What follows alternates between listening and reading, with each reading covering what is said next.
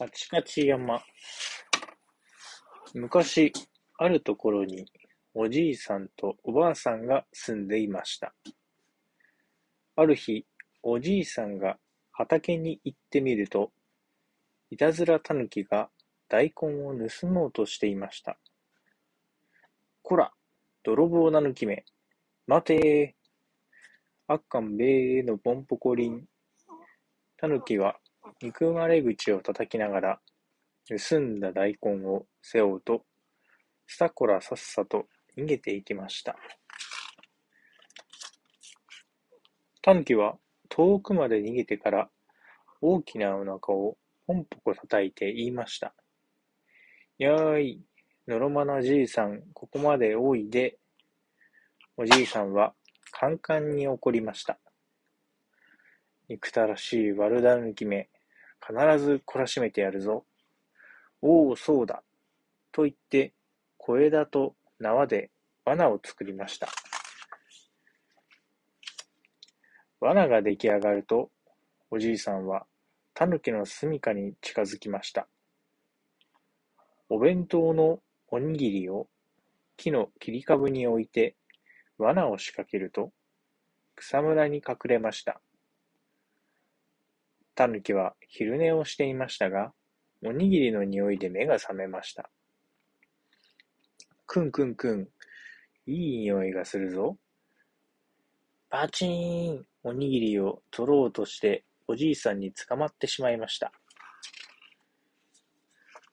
ぎゃー、痛いよー。この悪だるぎめ、思い知ったか。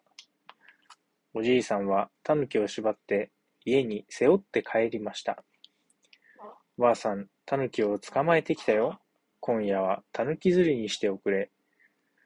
それを聞いて、タヌキは肝を潰してしまいました。おじいさんはタヌキを天井に吊るすと、また出かけていきました。タヌキはおばあさんを騙して逃げようと考えました。そこで、おばあさん、僕、病気だから食べたら病気がうつるよ。と言いましたが、盗んだものの食べ過ぎじゃろう、とおばあさんは相手にしません。もち米は重いのう、と言いながら、たぬき汁に入れる餅をつく支度に取り掛かるのでした。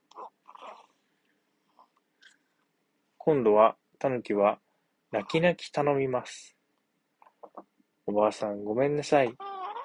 お手伝いするから縄をほどいて。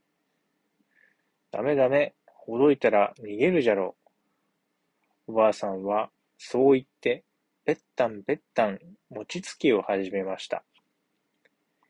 やれやれ、餅つきは疲れるのう。そうですよ。餅つきには力がいるのです。僕にやらせてください。たぬきは涙を流して必死になって頼みます。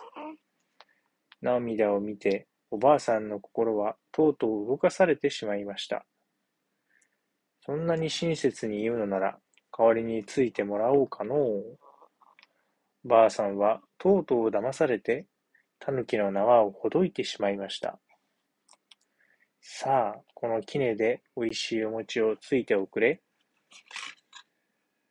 たぬきは杵を受け取ると、途端にわっはっはーのポンポコリン。さあ、騙してやったぞ。餅つきはこうやるんだ。と、いきなり、杵を振り上げて、おばあさんめがけて打ち下ろしました。ごつーん、キャーうーん、とおばあさんは気を失ってしまいました。たぬきは家中の食べ物を盗んで逃げていきました。しばらくしておじいさんが帰ってきました。ああ、腹が減ったぞ。おばあさんや、たぬき汁はできたかい？いやいや、ばあさん、ばあさん。倒れているおばあさんを見つけて、おじいさんは大声を上げました。ばあさんや、しっかりするんだ。そこへうさぎが訪ねてきました。うさぎはいつものおばあさんにごちそうを持って可愛がられていました。おじいさんとうさぎは一生懸命おばあさんの介抱をしました。その甲斐があっておばあさんもやっと気がつきました。おばあさんから話を聞くと、うさぎはカンカンに怒りました。僕、必ず仇を打ちます。と言って、たぬきの住みかへ出かけました。そして、入り口の近くで焚き火をして餅を焼きました。お餅の焼ける匂いが漂っていくと、タヌキは昼寝から目覚めました。やあ、いい匂いがしたぞ。ねえ、うさぎさん、僕にもお餅食べさせてよ。ああ、いいとも。その代わり、僕の買った芝を運んでくれるかい？お安いご用さ。と言うと、タヌキは芝を背負い、餅を食べながら、先に立って歩き出しました。うさぎは懐から火打ち石を取り出すと、カチカチカチと打ちました。うさぎさん、うさぎさん、カチカチ言うのは何の音？聞かれてウサギは答えます。カチカチ言うのは、ここがカチカチ山だから、カチカチ鳥が鳴いているのさ。なるほど。カチカチ山のカチカチ鳥か。こんな問答をしながら、ウサギは乾いた芝に火をつけました。タヌキの背負った芝がボーボー燃え始めました。うさぎさん、うさぎさん、ボーボー言うのは何の音？聞かれてうさぎは答えます。ボーボー言うのは、ここがボーボー山だから、ボーボー鳥が鳴いているのさ。なるほど、ボーボー山のボーボー鳥か。タヌキは何度も何度もうなずいて納得しました。ところが、そんなことを言っている間に、タヌキの背中に火が燃え移りました。ぎゃー、あちちちち。背中が火事だタヌキは大慌てで駆け出しました。やっと川に飛び込んで火を消したものの、背中には大やけど。タヌキは住処に戻って寝込んでしまいました。次の日、うさぎはしらばっくれてお見舞いにやってきました。やあ、たぬきさん、やけどによく効く薬を持ってきてあげたよ。それはありがたい。早く塗っておくれよ。たぬきは喜びました。ところが、その薬にはピリピリするからしがたっぷり入っていたからたまりません。うさぎは持ってきた薬をたぬきの背中にべったり塗りつけました。ぎゃー、痛いよー。たぬきは飛び上がり転げ回りました。あまりの痛さにもう怒る元気もありません。さて、その次の日、うさぎはまたしばしらばっくれて、たぬきのうちにやってきました。今日は天気もいいから海においしい魚を釣りに行こうよ。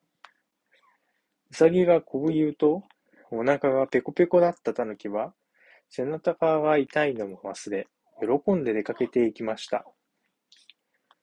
海に着くと、うさぎが作っておいた大きな泥の船と小さな木の船が並んでいました。たぬきさん、大きな船に乗っていいよ。たぬきは喜んで泥の船に乗り込み、ぎっちらぎっちら沖に向かって漕ぎ出しました。うさぎも木の船に乗り込みます。沖に出ると、うさぎとたぬきはたくさんの魚を釣りました。ところが、しばらくすると、タヌキの船は泥が溶けて穴が開いてしまいました。海の水がどんどん入ってきます。うわぁ、船が溶けるよ。助けてくれ。とうとう泥の船は海に沈み、タヌキも溺れてしまいました。うさぎさん、助けて、タヌキが叫ぶと、よーし、ほら、うさぎは助けるふりをして、嗅いでタヌキの頭をゴツン。あいたたた、うさぎさん、ひどいよ。僕を叩くなんて痛いよ。お前に杵で殴られたおばあさんはもっと痛かったんだ。どうだ？おばあさんの痛みがわかったか？タヌキはおばあさんを杵で殴ったために罰が当たったのだとやっと気がつきました。ごめんなさい。もう二度と悪いことはしませんから。うさぎはおばあさんの仇も腕たし、タヌキが心から謝っているので、許すことにしました。さあ、この貝につかまりなさい。と、タヌキをすくい上げました。乱暴したり、畑を荒らしてごめんなさい。もう二度といたしませんから。タヌキは手をついて心から謝りました。よしよし、お前もすっかり心を入れ替えたようだから許してあげよう。おじいさんもおばあさんもタヌキを許し、その後でみんなでお餅を食べて仲直りを祝いました。おしまい。